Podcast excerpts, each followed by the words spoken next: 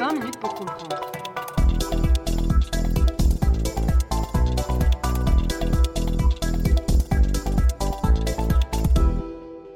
Réchauffement climatique et multilatéralisme.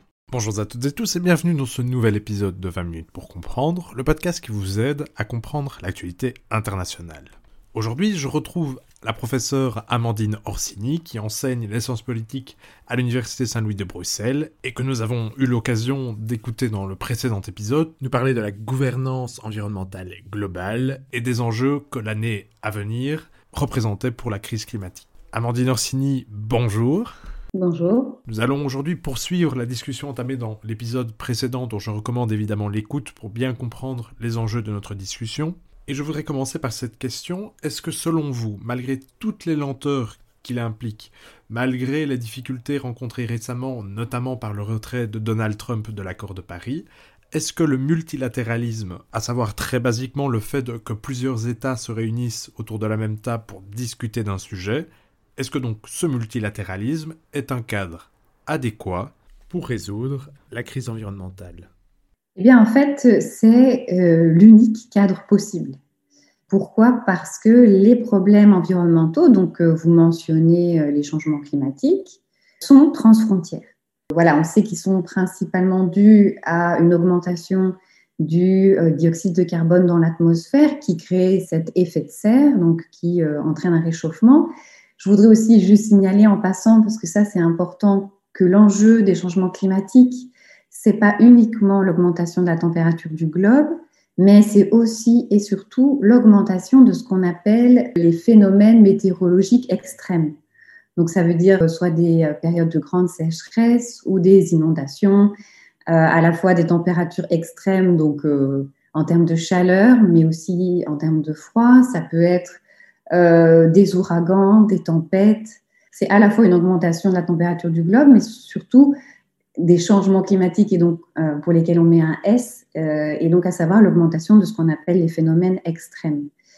Bon, ben, ces phénomènes et cette augmentation du CO2 dans l'atmosphère, elle a lieu justement dans l'atmosphère, qui est une entité euh, naturelle transfrontalière. Donc, les émissions qui sont émises en Belgique, eh ben, en fait, elles, elles voyagent dans le monde entier.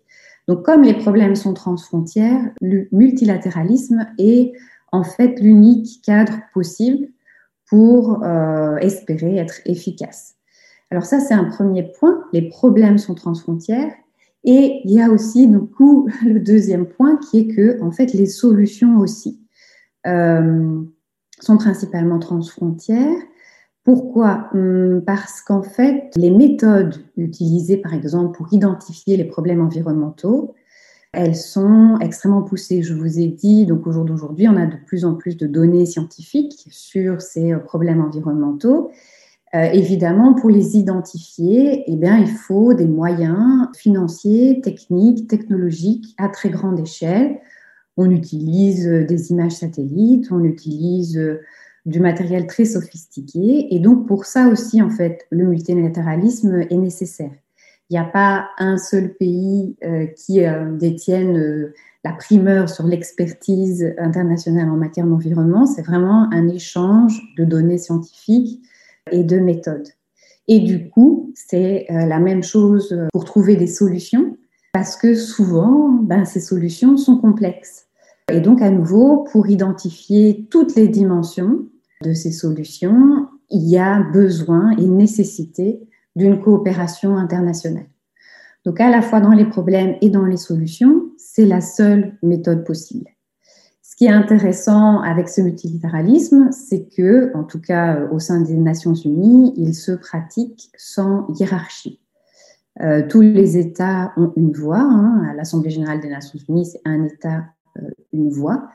Donc ça, effectivement, c'est particulièrement indiqué dans le cadre de la gouvernance environnementale mondiale, mais même la gouvernance en général. Et donc c'est important parce qu'effectivement, on a des États qui sont à des niveaux de pollution, à des niveaux de responsabilité face à ces pollutions, à des niveaux de capacité pour répondre à ces pollutions, à des niveaux aussi de vulnérabilité par rapport à ces pollutions qui sont extrêmement différents. Et donc, c'est important d'avoir tous ces points de vue pour essayer de penser à des solutions durables. Alors, d'un autre côté, c'est difficile de dire si le multilatéralisme est efficace. Au jour d'aujourd'hui, il y a un seul problème environnemental euh, mondial qui ait été réglé à ce jour, mais donc c'est aussi une bonne nouvelle parce que ça veut dire qu'il y en a un, c'est euh, le problème de la disparition de la couche d'ozone.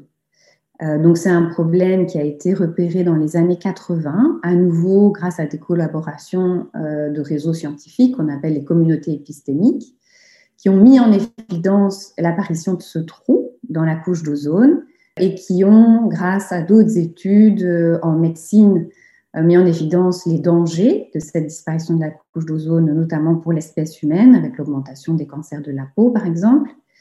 Et donc, ils ont ensuite échangé avec euh, des chimistes pour essayer de comprendre la disparition de cette couche d'ozone. Euh, les chimistes ont mis en évidence les substances qui nuisaient à la couche d'ozone. Et alors, ils ont parlé après à des économistes pour leur demander, en fait, dans quels produits et dans quelle application industrielle on utilisait ces substances.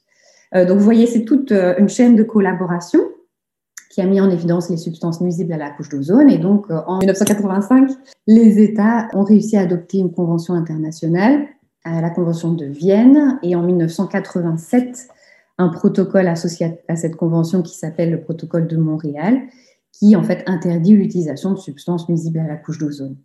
Et ça a fonctionné. Euh, donc aujourd'hui, on considère que c'est un problème environnemental euh, qui a été réglé, même si euh, récemment, il y a des suspicions de triche par rapport à cet accord international, avec éventuellement de nouvelles substances qui seraient utilisées et qui nuiraient à la couche d'ozone. Mais en tout cas, ici, on peut dire que le cadre du multilatéralisme a été efficace et donc on peut considérer que la gouvernance environnementale mondiale peut être efficace. Alors c'est un bon point. Et puis d'un autre côté, c'est la seule thématique environnementale qu'on peut considérer avoir réglée euh, à ce jour. Euh, donc quand je vous parlais des tendances en termes de changement climatique, euh, on sait très bien aujourd'hui qu'on est, on est plutôt dans le rouge. c'est pareil pour la biodiversité. On est plutôt à un stade où on, a, où on identifie cette perte de biodiversité, mais on n'est pas encore à un stade où on a réussi à éventuellement. Euh, alors, on n'est pas dans une dynamique de d'arrêter l'érosion de la biodiversité.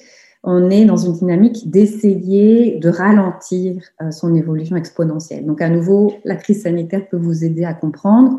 C'est un peu la même chose pour les courbes de contamination du coronavirus. Hein. On sait qu'on peut pas forcément facilement les inverser. Ce qu'on essaye, c'est euh, de diminuer la vitesse d'augmentation et cette euh, dynamique exponentielle. Donc voilà, pas encore euh, efficace euh, sur d'autres problèmes internationaux, mais elle est prometteuse, on va dire, et de toute façon, elle est incontournable. On, sera obligé d'adopter des, des solutions multilatérales. Donc selon vous, le multilatéralisme est la seule solution possible. On a vu cependant, on l'a déjà dit, que Donald Trump avait décidé de sortir de l'accord de Paris. Alors il est vrai que depuis lors, Joe Biden, son successeur, est rentré dans celui-ci, mais peut-on se débrouiller sans les États-Unis? Et sinon, que faire lorsqu'ils n'ont pas envie de collaborer sur le dossier du climat? Alors, euh, en politique euh, internationale, et notamment en politique internationale euh, d'environnement, donc là je dis internationale parce qu'on s'intéresse aux États, en fait, ça fait longtemps qu'on a appris à composer sans les États-Unis. Donc, il faut euh, remettre un peu euh, leur, euh, leur, place et, leur rôle dans, dans, ce contexte. Les États-Unis n'étaient pas signataires du protocole de Kyoto, donc ils ne le sont pas non plus, n'ont pas adopté l'accord de Paris. Mais les États-Unis, par exemple, ne sont pas membres de la Convention sur la diversité biologique, dont je vous ai parlé, donc adoptée en 1992, conjointement à la Convention 4 des Nations Unies sur les changements climatiques. Donc, ça n'est pas surprenant et, finalement, euh, il y a quand même beaucoup d'éléments qui montrent que presque depuis l'apparition de la gouvernance environnementale mondiale, les États-Unis sont relativement frileux par rapport à l'idée de euh, rejoindre des accords internationaux.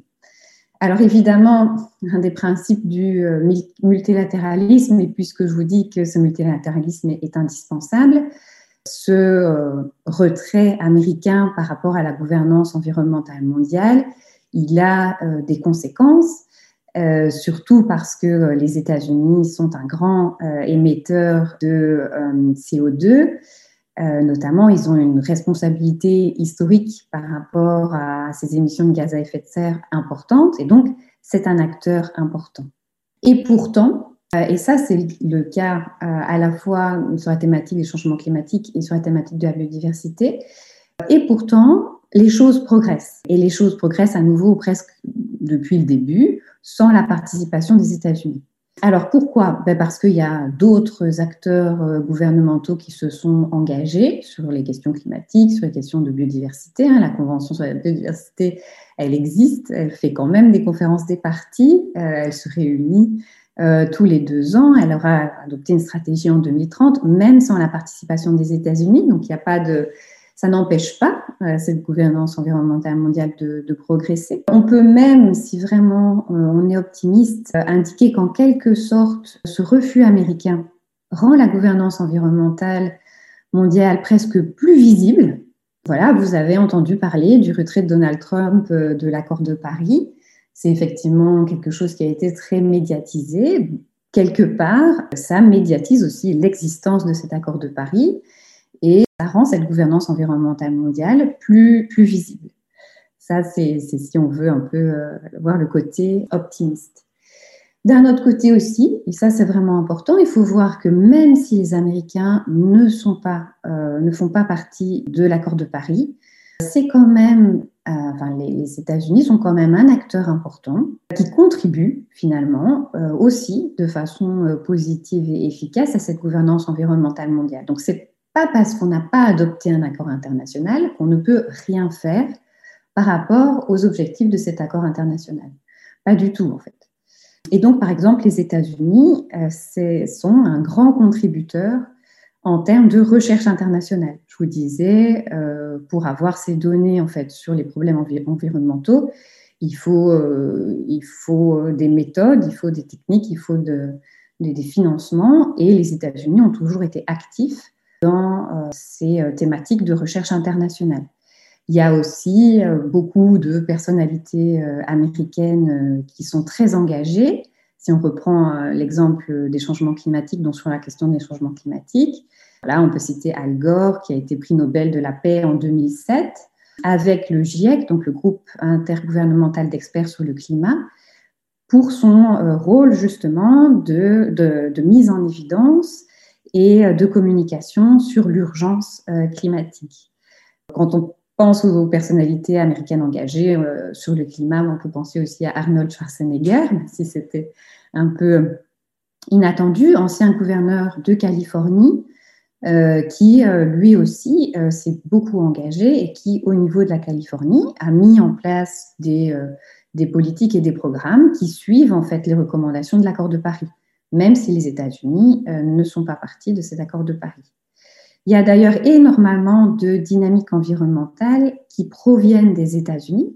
Donc la gouvernance environnementale mondiale, euh, à nouveau, même si euh, les États-Unis y sont en retrait dans ce qui est de l'adoption officielle d'accords internationaux, a beaucoup bénéficié de, de l'expertise et de la participation américaine. Pour prendre un exemple concret, l'idée d'un marché des émissions et notamment euh, l'idée d'un marché des émissions de gaz à effet de serre tel qu'il a été adopté par l'Union européenne.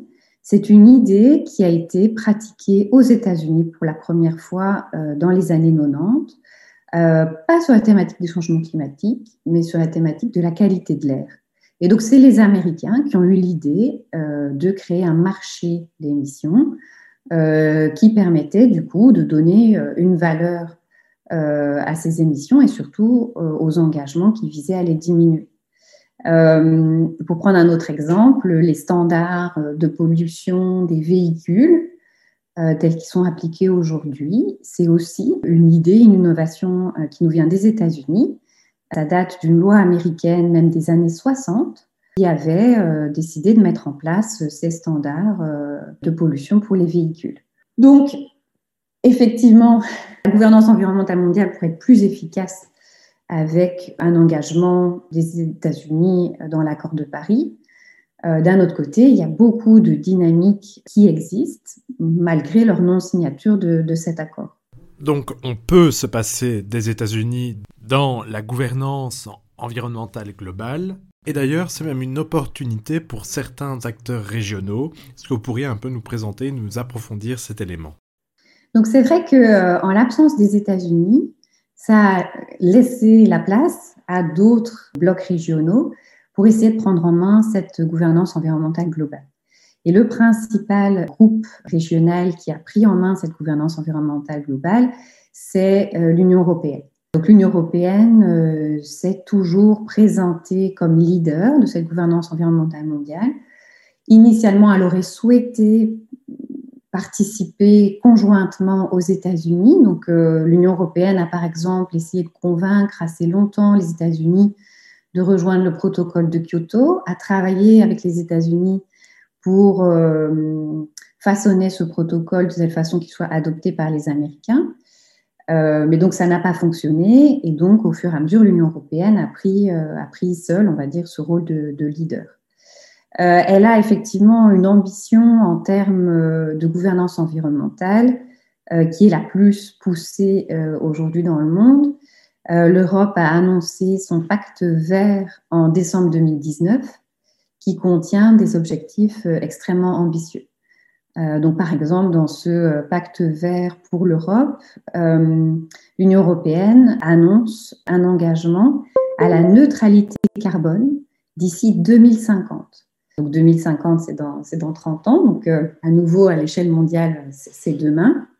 Et donc, neutralité carbone, donc ça veut dire qu'on essaye d'atteindre un niveau zéro en termes d'émissions euh, carbone. Ce euh, pacte vert pour l'Europe propose aussi, par exemple, une loi climat qui devrait euh, être adoptée assez, proche, enfin, assez, assez rapidement au niveau européen pour aider à la mise en œuvre de cette ambition.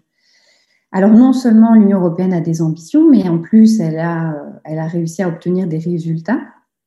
Donc par exemple, entre 1990 et 2018, à nouveau, c'est expliqué dans le pacte vert pour l'Europe, on sait que euh, l'Union européenne a diminué de 23% ses émissions de gaz à effet de serre, ce qui est euh, donc euh, à nouveau conséquent et qui est le meilleur score, on va dire, régional sur la question des changements climatiques. Ce pacte vert, il est aussi très ambitieux sur d'autres thématiques. Par exemple, il indique un objectif d'ici 2030 d'éliminer tous les emballages euh, à usage unique.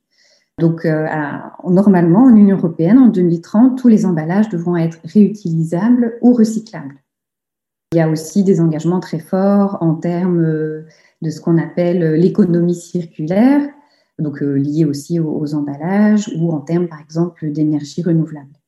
Donc, on a une région, un bloc régional qui, est, qui est très actif et qui essaye, en fait, du coup, euh, de reprendre le moteur de cette gouvernance environnementale mondiale. Alors, une petite nuance quand même, ça ne veut pas dire que l'Union européenne euh, n'a pas aussi ses faiblesses. Euh, par exemple, en termes de biodiversité, on, peut considérer que l'Union européenne est un peu moins bonne élève, notamment du fait de son système agricole et de son agriculture. Donc voilà, il y a évidemment toujours des nuances, mais, mais c'est vrai qu'elle joue un rôle moteur. Alors, ce qui est intéressant aussi dans ce pacte vert pour l'Europe, c'est que du coup, l'Union européenne, son souhait serait d'entraîner les autres blocs régionaux, notamment la Chine, l'Afrique, l'Asie, dans cette dynamique ambitieuse qu'elle essaye de mettre en place. Et donc, euh, il y a toute une section, la section 3 de ce pacte vert pour l'Europe, qui est dédiée à cette question des partenaires globaux. Sur euh, la question des changements climatiques et de la neutralité carbone, par exemple, le pacte vert aussi évoque la possibilité d'utiliser des mesures aux frontières, donc on appelle les ajustements aux frontières, avec l'idée, par exemple, d'essayer de repérer ou classifier la neutralité carbone ou pas des produits qui sont euh, importés en Union européenne et donc mettre des restrictions par rapport à leur utilisation du carbone un petit peu pour simplifier, euh, vous avez peut-être vu autour de vous euh, cette échelle du Nutri-Score en alimentation. Nutri-Score A, B, C ou 1, 2, 3 en fonction de ce que vous des produits que vous achetez, on pourrait imaginer l'existence d'un espèce de score carbone sur les produits, donc avec l'idée peut-être de mettre en place des ajustements aux frontières par rapport à ces produits. L'Union européenne aussi est très active dans ses accords commerciaux, bilatéraux commerciaux ou même multilatéraux commerciaux, qu'elle relie de plus en plus souvent à des clauses environnementales. Donc il y a une, réelle volonté d'essayer d'entraîner ces autres blocs régionaux. Et justement, qu'en est-il de ces autres blocs régionaux? Alors les autres blocs régionaux vraiment importants, évidemment, c'est euh, la Chine, dont on entend parler assez souvent, la Chine et l'Inde même, euh, surtout sur la question des, euh, des changements climatiques, puisque c'est des pays émergents. Alors le problème, c'est que c'est un peu tôt pour juger des contributions de ces pays émergents parce qu'ils peuvent potentiellement suivre euh, différentes, euh, différentes évolutions. Il y a évidemment aussi la crise du coronavirus qui, euh, nuit un petit peu à notre, à notre prise de recul par rapport à ces contributions de, de, ces blocs régionaux. Mais ce qu'il faut savoir, c'est qu'en tout cas, il y a des collaborations. Donc, à nouveau, pour reprendre l'Union européenne, l'Union européenne a aussi pour ambition de mettre en place un, marché mondial des émissions de gaz à effet de serre. Donc, euh, il existe au, niveau européen, donc elle souhaiterait le connecter à d'autres marchés internationaux de gaz à effet de serre. Et par exemple, la Chine, dans plusieurs provinces de Chine, a mis en place des marchés de gaz à effet de serre. Et donc, euh, il y a des discussions sur la connexion de ces marchés avec les marchés européens.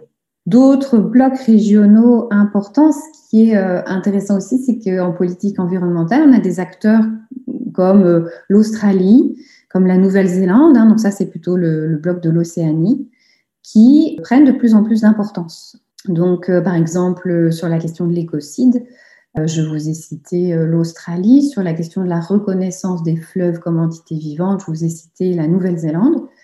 Donc effectivement, le bloc de l'Océanie est assez actif, notamment du fait de sa vulnérabilité aux questions environnementales. On sait que l'Asie l'Asie et l'Océanie vont être particulièrement touchés par les changements climatiques. Donc à nouveau, c'est un peu tôt pour juger de leur contribution, mais euh, on voit ces blocs, bouger. Et puis finalement, par rapport à cette question sur les blocs régionaux, ce qui est intéressant aussi en gouvernance environnementale euh, globale, c'est qu'on a des nouveaux blocs qui apparaissent, qui ne sont pas forcément régionaux. Et notamment, il y a un bloc très important en gouvernance environnementale mondiale qui est le bloc des petits pays insulaires. Donc, c'est euh, toutes les îles tous les petits États et notamment euh, les îles qui, euh, qui se rassemblent pour essayer euh, justement de peser plus fort dans cette gouvernance environnementale, à nouveau du fait de leur vulnérabilité. Et c'est vrai que c'est des du coup, acteurs qui vont demander des ambitions importantes et c'est en partie grâce à eux qu'on a cet accord de Paris avec un objectif de plus de degrés. Un tout grand merci à Amandine Orsini. Nous voici arrivés au terme de ce second épisode qui dressait le panorama et l'état des lieux des différentes stratégies étatiques et régionales dans la lutte contre le réchauffement climatique et la part de ces acteurs dans la gouvernance environnementale globale. Nous nous retrouverons dans un prochain épisode pour discuter du rôle des individus, car oui, ils ont une place dans cette gouvernance environnementale globale. Mille merci donc à Amandine Orsini. N'hésitez pas à suivre Global Initiative sur ces différents réseaux qui sont mentionnés dans la description de cet épisode, en particulier le tout nouveau compte Twitter spécifiquement dédié au podcast. D'ici là, portez-vous bien, à la semaine prochaine.